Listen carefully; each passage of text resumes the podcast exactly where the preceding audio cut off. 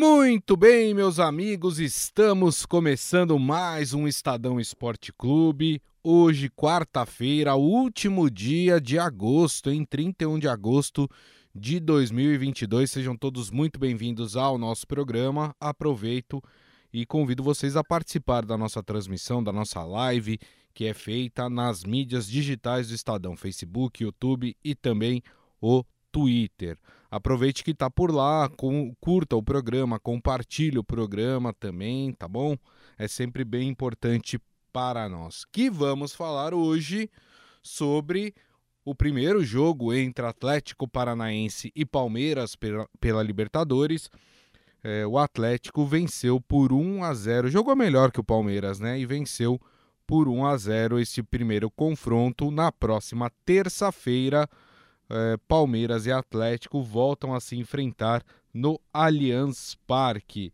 Vamos falar também sobre o jogo do Flamengo hoje, né? O outro jogo de semifinal da Libertadores, jogo que acontece na Argentina contra o Vélez Sarsfield, né? É, desta partida sai aí o adversário ou de Palmeiras ou de Atlético Paranaense para a grande final. Temos Sul-Americana hoje também semifinal, mas é uma semifinal que não envolve brasileiros, né? É o Independente Del Vale do, do Equador e o Melgar é, do Peru. E também vamos falar aqui sobre a lista de melhores jogadores da Libertadores, lista da Comembol aí. Tem seis nomes, cinco deles são brasileiros. Você vai saber quem são aqui Estadão Esporte Clube. Eu queria primeiro cumprimentar aqui Robson Morelli para depois falar de um especial que o Estadão começa a publicar hoje sobre a Copa do Mundo, né? Sobre o local que vai receber a Copa do Mundo. É um especial que também vai trazer detalhes aí dos estádios da Copa do Mundo. Mas antes, deixa eu dar meu boa tarde para ele. Robson Morelli, tudo bem, Morelli? Boa tarde, Grisa. Boa tarde, amigos. Boa tarde a todos. Queria falar muito rapidamente desse, dessa, nessa apresentação do jogo do Palmeiras. Foi um jogo ruim para quem ficou a semana inteira e trabalhando, estando nessa partida. É, foi um jogo é, difícil para o Palmeiras, como talvez o torcedor não é, pudesse imaginar, e deu aí dramas, dramas é de uma decisão complicada terça-feira que vem, dia 6, no estádio do Palmeiras. Lembrando que os ingressos já começam a ser vendidos, vai ter casa cheia e ingressos salgados. Vamos falar muito desta partida grisa, amigos. É isso aí. Antes de falar da Libertadores, falar do Palmeiras, falar do Flamengo, enfim, de todos os assuntos aqui do nosso programa, queria falar sobre esse especial né, que o Estadão começa a apresentar hoje sobre Copa do Mundo, mais especificamente sobre o local onde a Copa do Mundo vai acontecer, lá no Catar, e também dos estádios da Copa. Neste primeira, nesta primeira matéria desse especial, né, o Estadão traz aqui a Luciana Diniewski, né? Ela ela traz, ela teve lá no Catar, né?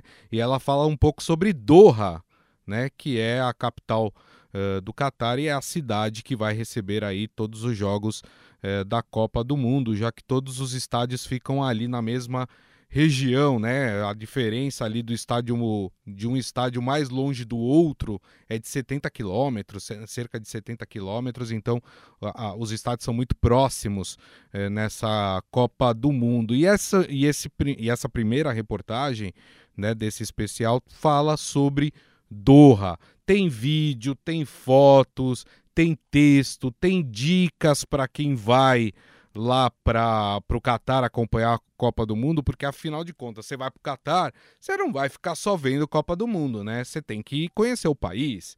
Então, essa reportagem também traz dicas aí de lugares interessantes para você conhecer lá em Doha, no Catar, né, Morelli?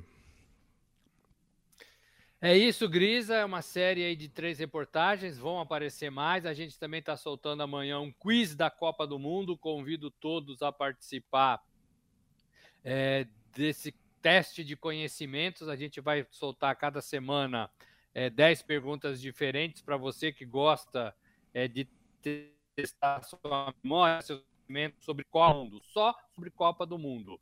É, e aí você vai, vai, vai acumulando e vai testando. Nessa reportagem da Luciana, ela esteve é, agora no meio do ano em Doha, um calor de 50 graus relatado por ela. Ela fala um pouco do povo, da cultura, dos lugares, é, da facilidade é, de você falar inglês com pessoas na rua. E a gente depois vai mostrar os estádios e mostrar também um pouco da vida de quem construiu essa Copa do Mundo. Tem muitos é, imigrantes é, no Catar que, que trabalharam é, durante toda a, feitura das obras, não só dos estádios, mas das obras gerais voltadas para a Copa do Mundo. Então é um mergulho em Doha, é um mergulho no Catar, aí bem pertinho da Copa começar. É, e é uma, é uma cidade impressionante, né? É impressionante. É uma cidade cravada ali no meio do deserto, né? Mas com uma estrutura excepcional. Eu fiquei, eu tava lendo a, a reportagem de manhã, Morelli, eu gostei muito do metrô do Catar. Vocês sabiam que no metrô de Catar, do Catar tem área VIP? Tem, tem vagão VIP, é, ele custa mais caro, né? A média de preço ali do metrô no Catar é R$ reais a passagem, né? Mas na área VIP, que é chamada de Gold, né? É de R$ reais. E aí você vai é, em poltronas como se fossem poltronas de avião. Tem o um vídeo lá nessa reportagem, assistam, que é muito legal conhecer essas, essas peculiaridades é, de um país tão diferente. E, e, é muito legal porque tem vários pontos turísticos também que podem ser visitados ali uh, no Catar para quem vai aproveitar a Copa do Mundo. Fala, Morelli. Eu ia falar que o torcedor de Copa do Mundo, ele é um torcedor que vai para ver as partidas, vai para torcer para o seu time, faz festa nos arredores é, dos estádios, mas ele aproveita assim esse tempinho de um jogo para o outro, de um dia sem jogo da seleção ou dos bilhetes que ele tem em mãos, das entradas, para conhecer o local, para passear, para viajar, é, é, para pegar um trem, para conhecer esse vagão é, é, de luxo, né? Esse vagão de luxo, assim, a é. gente não tem muito essa concepção, né? Eu acho que, que eles lá ostentam bastante também.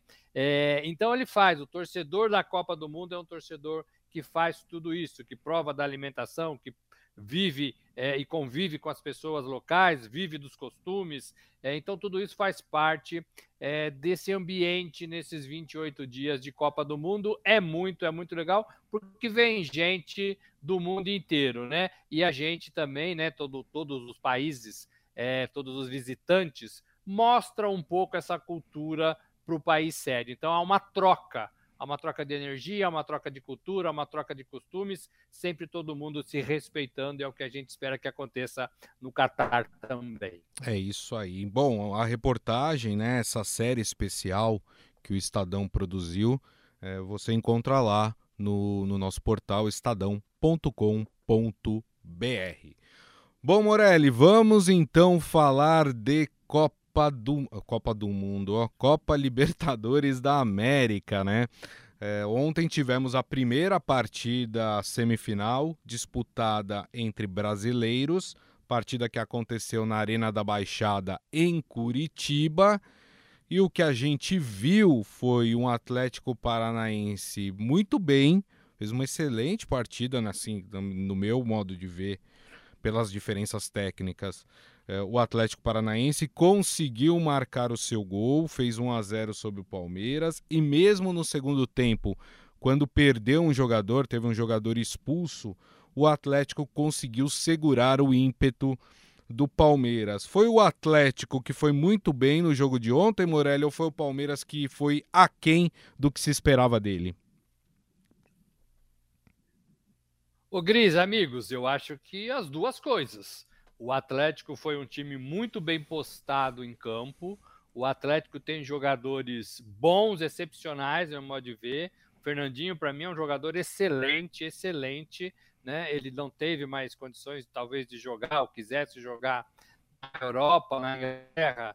Mas aqui ele tem um senso é, de cobertura, de posicionamento, de liderança e de passe de bola, claro, muito bom, muito bom. E ele disse que ainda está tendo dificuldades para se adaptar ao futebol do Brasil depois desse retorno. E você tem alguns jogadores interessantes, né? Esse, esse Vitor Roque, que é um menino de 17 anos, ele é bom de bola. É. O Atlético é um time bem formado. Eu falava que lá atrás que o Atlético precisava ter no seu elenco para mudar de, de, postura, de estatura, talvez, e ser reconhecido efetivamente como um time grande, é, um treinador de peso, para mim tem o Filipão, e jogadores de destaque, para mim tem também. Então, o, o Atlético Paranaense é um time duríssimo, tem um estádio maravilhoso, é, é, é, de foto, né? Porque eu não conheço o estádio é, do, do, Arena da Baixada, nunca tive a honra de, de estar no estádio, é, mas todo mundo diz de boca cheia que é um estádio lindo, lindo, lindo, lindo. É, então tudo isso motiva. Semifinal, não precisa nem falar. Semifinal de Libertadores, o clube estava tentando chegar, tenta ainda chegar a uma final de, desde 2005, né? Desde 2005. Então tudo isso mexe e faz com, com que o time jogue bem. Filipão é um cara que sabe disputar a Copa. Então o Palmeiras talvez não tenha dimensionado o tamanho desse Atlético na sua casa, com o Filipão no banco, que foi expulso, aliás, né? É, e com um time bom. E, e, o torcedor, talvez o Abel tenha dimensionado isso, talvez os jogadores tenham dimensionado isso, claro, mas talvez o torcedor palmeirense pudesse pensar que seria mais fácil, né? Que é. o Palmeiras seria favoritaço e passaria pelo Atlético com muita facilidade. É, não foi o que aconteceu. Isso é da parte do Atlético que jogou bem no meu modo de ver. Teve um chute para gol, mas foi efetivo. O Palmeiras não jogou o que a gente está acostumado a ver. O Palmeiras deixou a desejar. O Palmeiras não teve um ataque efetivo, o meio de campo funcionou pouco da, no, no sentido de armação. O Rafael Veiga, que saiu machucado, enquanto ele ficou no jogo, ele não fez muita coisa. Sim. O Dudu, para mim, foi o melhor jogador, mas também não tinha ali com quem conversar. Achei que o Palmeiras sentiu muita falta do Scarpa e do Danilo. Danilo não vai estar na próxima partida, mas o Scarpa volta. Então talvez é, tenha um caminho aí melhor. É, a até a defesa, né? Até o Gomes, que é o né, principal jogador do time, é, foi mal nessa partida. Então teve ali alguns problemas. E o Palmeiras teve um jogador a mais durante 30 minutos do segundo tempo. Isso. O, o Abel Ferreira, gente, ele provou do próprio veneno, escrevi isso hoje de manhã, quando ele falou lá do Atlético Mineiro do Cuca. O Cuca, você deveria ter jogado mais pelo meio, você foi muito pelas pontas. Isso, isso dificultou para você e facilitou para nós. O Abel também não conseguiu, com um homem a mais, superar o seu rival na casa do rival. Então, provou um pouco do seu próprio veneno durante 30 minutos. 1 a 0 Está aberto. Lembra que eu falei ontem aqui, Grisa, que os dois times queriam é sair vivo dessa primeira partida? Sim. Eu acho que os dois estão vivos, com a vantagem do empate agora para o time paranaense, o time do Filipão, e o Palmeiras precisando, dentro da sua casa, fazer pelo menos um gol para levar a decisão para os pênaltis. Se fizer dois de diferença, é, consegue a classificação. Está aberto, mas o Palmeiras tem que jogar muito mais do que jogou lá na Arena da Baixada. Perfeito. O Ivan Jorge Cury está falando aqui, no gol do Atlético, acho que a defesa do Palmeiras não chegou como tinha que chegar.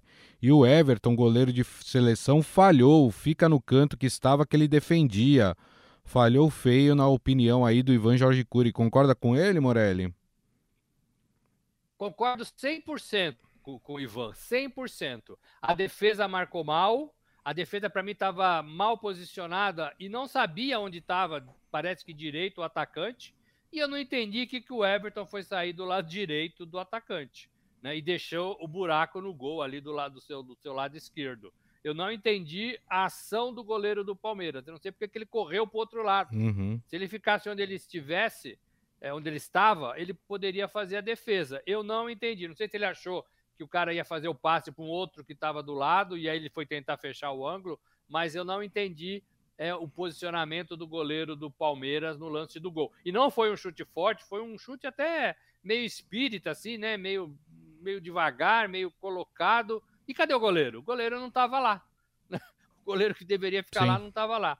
E achei que a defesa do Palmeiras não, não, não sabia onde estava ali, sabe? Não, não se posicionou para entender que o jogador poderia dominar a bola e chutar para o gol, que foi exatamente o que ele fez. Perfeito. É, esse jogo também derrubou aí uma sequência impressionante do Palmeiras, né? O Palmeiras estava há três anos e quatro meses sem perder como visitante na Libertadores. Olha que dado interessante esse, né? O Palmeiras tinha uma sequência de 20 jogos sem perder fora de casa, 14 vitórias e 6 empates. A última derrota do Palmeiras como visitante na Libertadores tinha ocorrido em abril de 2019, né? Uh, para o São Lourenço por 1 a 0. Uh, impressionante, né? Uh, 20 jogos, 3 anos e 4 meses aí que o Palmeiras não perdia fora de casa na Libertadores e agora perdeu, né? perdeu e perdeu numa partida importante aí da, da Libertadores. É, o Palmeiras vai precisar aí de, de uma vitória mínima por um gol de diferença para levar a partida para os pênaltis, dois gols de diferença para conseguir a sua classificação é, de maneira direta para a final. Para o Atlético Paranaense, basta o empate por qualquer placar que o Atlético Paranaense estará na final da Libertadores. Mas acho que isso que você falou, Morelli, é, vai de encontro que eu penso também. Acho que 1 a 0 apesar de ter sido um bom resultado, é uma boa vantagem para o time do Atlético Paranaense. É um resultado que deixa o confronto de volta completamente aberto, né? aberto, aberto porque o Palmeiras, é, embora sofra é, resultado e precise é, fazer gols, o empate 0 a 0 é do, do time visitante, do Atlético, é, o Palmeiras joga em casa, tem a vantagem de jogar em casa, no seu estádio, diante da sua torcida. Isso faz diferença, claro que faz. Os jogadores se sentem mais animados, se sentem empurrados. É, e o Abel sabe é, preparar time para essas partidas. O, o, que eu temo, o que eu temo, é quando chegar nessas fases finais, e parece que Palmeiras respira isso, e o torcedor, e a comunidade palmeirense, talvez o vestiário, e a presidência, é, é, um, é um sentimento, é um feeling. A gente acha que o Palmeiras pode ganhar a qualquer momento. É, o torcedor pensa que o time é melhor, tem elenco, vem de fases boas e a qualquer momento o time vai ganhar a sua partida. Para mim, isso é um perigo no futebol, um perigo. Né? É, o Palmeiras tem que jogar mais do que está jogando. Para ganhar, o Palmeiras tem que jogar mais do que está jogando. Eu sei que o Abel sabe disso, eu sei que os jogadores sabem disso, eu sei que toda a presidência sabe disso, eu sei que todo mundo sabe disso. Mas esse sentimento, para mim, paira ali na comunidade palmeirense, sabe? Ah, perdeu, tudo bem, vai ter a partida de volta, o Palmeiras vai ganhar. Eu não sei se é assim, entendeu? Para ganhar, ninguém ganha na véspera. Para ganhar, tem que jogar mais. E o Palmeiras ficou devendo esse jogar mais para sua torcida nessa primeira partida. É, então tem que ter um pouquinho mais é, de sangue nos olhos, de faca nos dentes para tentar eliminar o Atlético Paranaense. O Filipão não é bobo, gente. Filipão pode ser tudo aos 73 anos. Memo, menos bobo para uma partida mata-mata. É. Todo mundo sabe disso, né? Todo mundo sabe disso. Agora, ele vai ter a dúvida, e o seu time vai ter a dúvida, do que fazer no Allianz Parque. Vai segurar o resultado?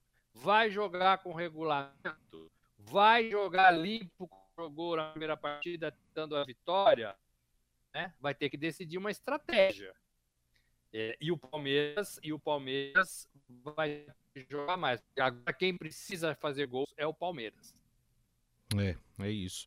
Agora, os palmeirenses aqui da nossa live, Morelli, tão otimistas em relação é, ao a, a, classificação do Palmeiras, né? O, a Palma tá falando que no, no Aliança o Felipão não estará em campo, né? E considera isso uma vantagem para o time uh, do, do Palmeiras, né? Porque não vai ter a força do seu treinador ali na beira do campo, né? E ela ainda conclui falando que a defesa estava dormindo, achando que 0 a 0 estava de bom tamanho na partida de ontem. O Ivan Jorge Cury acha que o Palmeiras ganha aqui no Allianz Parque e se classifica. E ele ainda fala: a final vai ser Palmeiras e Flamengo. É, rapaz. Isso aí, tem que manter a confiança, né? Não tem jeito. Só lembrando que a partida de volta acontece já na próxima terça-feira, dia 6 de setembro, que aliás, né, é véspera de feriado, né? 7 de setembro, dia da independência do Brasil, é feriado. Saberemos se os palmeirenses terão um bom feriado no dia 7 de setembro ou se vão acordar, vão passar o feriado com a cabeça inchada, né, Morelli? é isso, né? Sexta-feira. Mas é bom que define logo. Eu não gosto muito que é o que aconteceu com a Copa do Brasil, faz a primeira partida, depois só depois de três Verdade. semanas que tem o jogo da volta.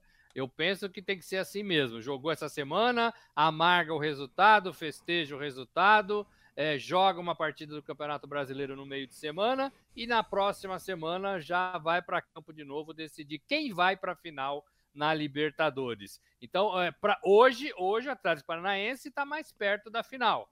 O Palmeiras é o desafiante, mudou um pouco a situação. É, o Palmeiras é desafiante com todo o histórico que tem. Tem que jogar mais futebol. O Rony ontem também ficou meio perdido, né? É, foi meio um pouco ineficiente. É, então tudo isso aconteceu numa partida só. Os argentinos pensam assim: podemos perder quando se pode perder. É, e foi isso que aconteceu com o Palmeiras. O Palmeiras perdeu por um placar magro, mínimo, quando podia perder. Agora, na próxima partida, não pode mais perder, não pode sequer empatar. Tem que pensar nisso, focar nisso. E provavelmente o time do fim de semana contra o Bragantino deve ser todo ele é, mudado, né? Vai ter né, para pensar nessa partida, Sim. nessa decisão de semifinal. Com certeza. Muito bem, deixa eu mandar um abraço aqui também para a Eleni, que está aqui acompanhando a nossa live. Muito obrigado aí pela companhia de sempre. Bom, vamos falar do outro jogo de semifinal que acontece hoje, Morelli. Jogo entre Vélez Sarsfield da Argentina e Flamengo, né? Jogo que acontece lá no José Amalfitani, em Buenos Aires, estádio do, do Vélez Sarsfield, que aliás, né, tá uma draga, né, o gramado do estádio do Vélez, né?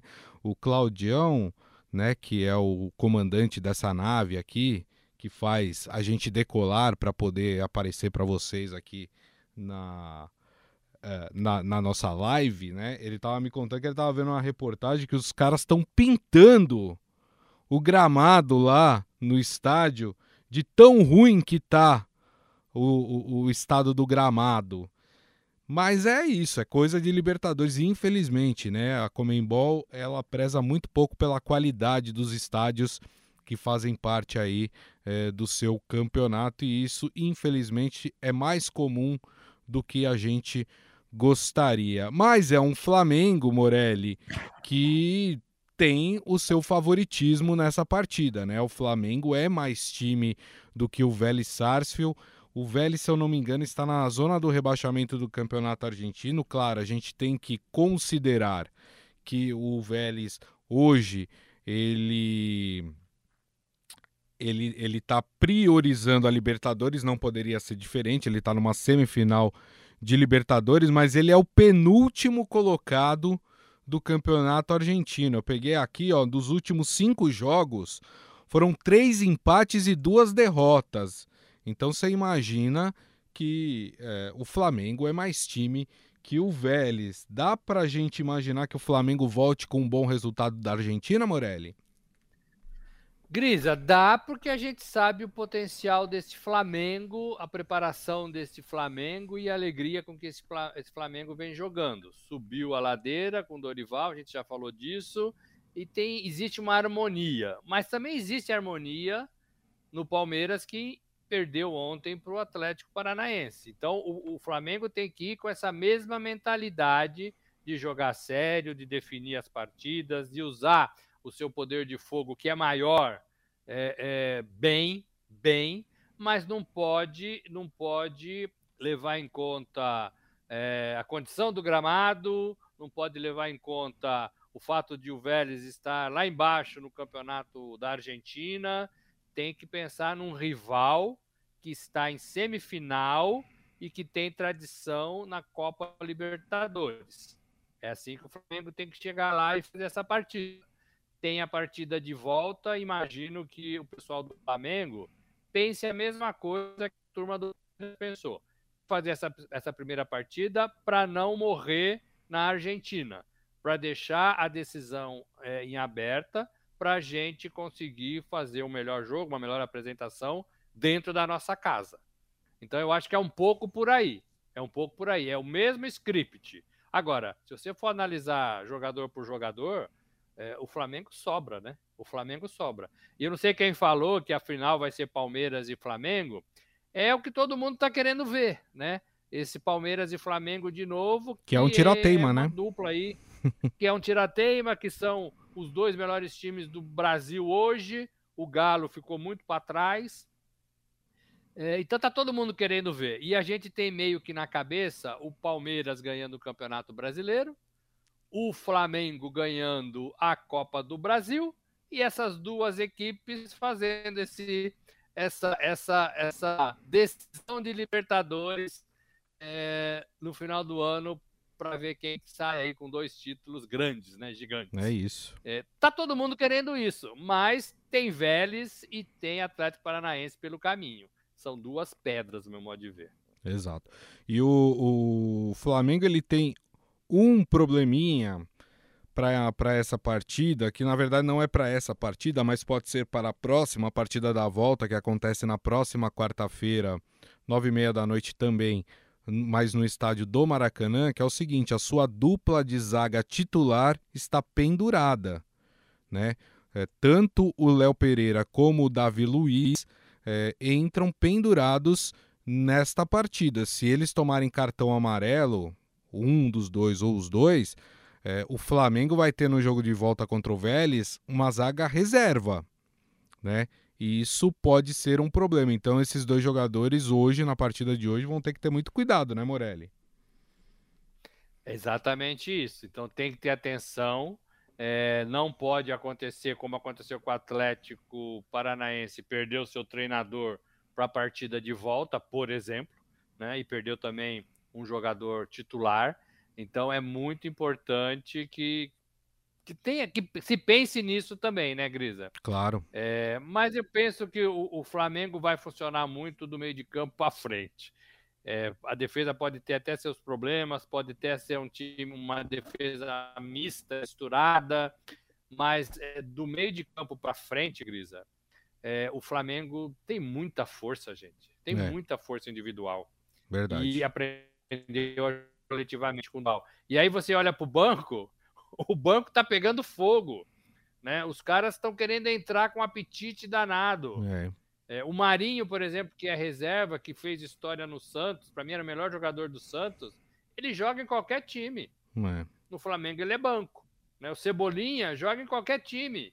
No Flamengo ele é banco. O Vidal. Né? É, o João Gomes, o João Gomes é titular da, da né, o Vidal, não sei mais quem é, mas quem ficar no banco entre João Gomes e Vidal, joga em qualquer time. Então, o Flamengo tem isso, tem individualidade e aprendeu a jogar coletivamente. E, e não pesa, né, Grisa? É. O Flamengo perde um gol e tudo bem, tudo bem. Eles sabem que daqui a pouco eles vão armar para fazer outro. Exato. Então, é, é esse Flamengo, para mim, é muito favorito é, é, diante do, do Vélez pela qualidade dos seus jogadores. Eu sei que técnico é importante, eu sei que a estrutura é importante, mas eu ainda fico com os jogadores dentro de campo. Para mim, quem decide a parada é jogador dentro de campo. E Perfeito. aí o Flamengo, nesse quesito, é imbatível, imbatível. Muito bom. Até é... os malas, hein? É, até... até os malas, hein? e tem bastante os... lá, Gabigol, viu? O Gabigol é marrento, né? O Gabigol é marrento, mas joga é. muita bola, gente. Joga muita bola. É isso aí. Qual que é o seu palpite, então, Morelli? Ah, eu acho que ele leva por 2 a 0 2 a 0 2 a 0 é excelente resultado, 2 a né? 0 É, para trazer para o Maracanã, é excelente eu resultado. O Ivan Jorge Cury concorda com você, ele acha que o Flamengo hoje traz a classificação, faz a, o, o resultado para garantir a sua classificação para a final da Libertadores. O Adi Armando falando: opa, tô chegando agora. Até que enfim o Palmeiras perdeu uma e me surpreendeu o Atlético Paranaense, jogou fora do padrão Filipão. E o Palmeiras surpreendeu negativamente, principalmente a defesa, na opinião do Adi Armando. Muito bem. Conforme prometido lá no começo do programa, né, vou falar da lista que a Comembol soltou é, com seis nomes. Desses seis nomes, é, será escolhido o melhor jogador da Libertadores. E interessante, né? Dos seis nomes, cinco são de times brasileiros e quatro são brasileiros, né? Porque tem um estrangeiro que joga no Flamengo.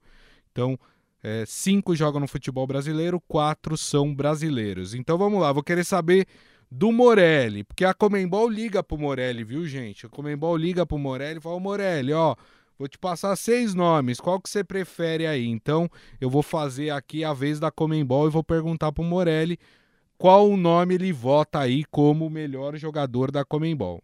Vamos começar a lista de seis nomes. Vitor Roque, do Atlético Paranaense, Rony, do Palmeiras, Rafael Veiga, do Palmeiras, Arrascaeta, do Flamengo, Pedro, do Flamengo e o Jenson, acho que é Jenson ou Jansson, não sei, né? Depende da pronúncia, jogador do Vélez Sarsfield. E aí, Morelli, se a Comembol ligar para você, quem que você escolhe? Grisa, Arrascaeta do Flamengo em primeiro lugar.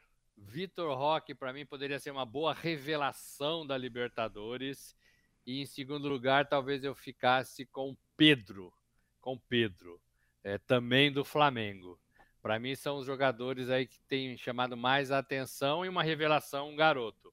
Para mim, Rafael Veiga ainda não está, né, não voltou como se é. deveria, embora seja importantíssimo, mas a gente sabe o que ele pode jogar e para mim ele não está jogando isso neste momento. Agora, tem que pensar que a Libertadores começou lá atrás, né? Não é só nesse momento.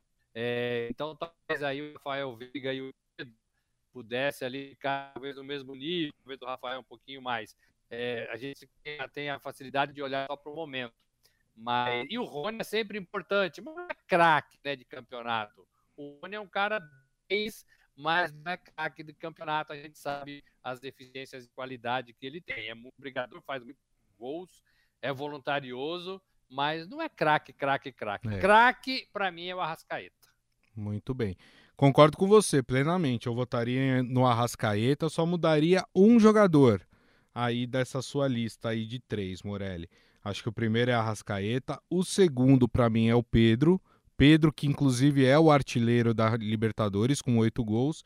E na terceira colocação eu colocaria exatamente o Rony.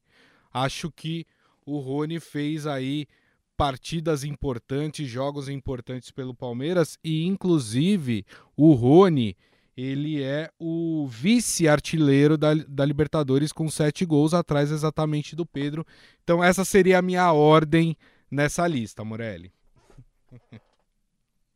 Bate muito, bate muito, bate é. muito. É, vamos esperar para ver quem ganha o melhor jogador da Libertadores. É isso aí. Só registrando também que hoje nós teremos o primeiro jogo de semifinal da Sul-Americana é um jogo que não envolve brasileiros, né? É o jogo entre Independente Del Valle do Equador e Melgar do Peru. O primeiro jogo acontece no Equador, né? Essa partida aqui, Morelli, eu considero o Independente Del Valle uma equipe mais forte, né? Se eu tivesse que dar um favoritismo para algum time nesse confronto seria para o Independente Del Valle. Não sei se você pensa igual. Melgar eliminou o Internacional. Não, Grisa, mas eu penso igual. O, o Del Valle tem até mais tradição, né? Nessas fases mais agudas de competições sul-americanas. Eu ficaria também com o time do Equador. É, agora, para mim, o melhor de todos, a gente vai falar disso amanhã, é o São Paulo. Essa Copa está para o São Paulo. Alô, torcida do São Paulo. Alô, Rogério Ceni. Alô, jogadores, presidente. Olha que é a chance de São Paulo ganhar uma taça. É, é para mim, dois, dois times inferiores ao São Paulo. São Paulo tem que passar também pelo Atlético de Goiás. É isso aí. Amanhã a gente fala mais desse jogo, né? Amanhã no Serra Dourada, lá em Goiânia, nós teremos a primeira partida entre Atlético Goianiense e São Paulo pela semifinal da Copa Sul-Americana. Turma, e assim nós encerramos o Estadão Esporte Clube de hoje, agradecendo mais uma vez Robson Morelli. Obrigado, viu, Morelli? Valeu, gente. Amanhã tem mais. É isso aí. E agradecendo, claro, a todos vocês que estiveram conosco. Meu muito obrigado pela companhia. Lembrando que daqui a pouco tem o nosso podcast que vocês podem ouvir pelo tocador de podcast da sua preferência. E amanhã, uma da tarde, estaremos de volta com a nossa live nas mídias digitais do Estadão: Facebook, YouTube, Twitter e também o LinkedIn. Combinado? Então é isso. Gente, então uma excelente quarta-feira, excelente final de mês. Amanhã começa um novo mês, então vamos, vamos firme aí, vamos firme que tudo vai dar certo. Grande abraço a todos e nos vemos amanhã.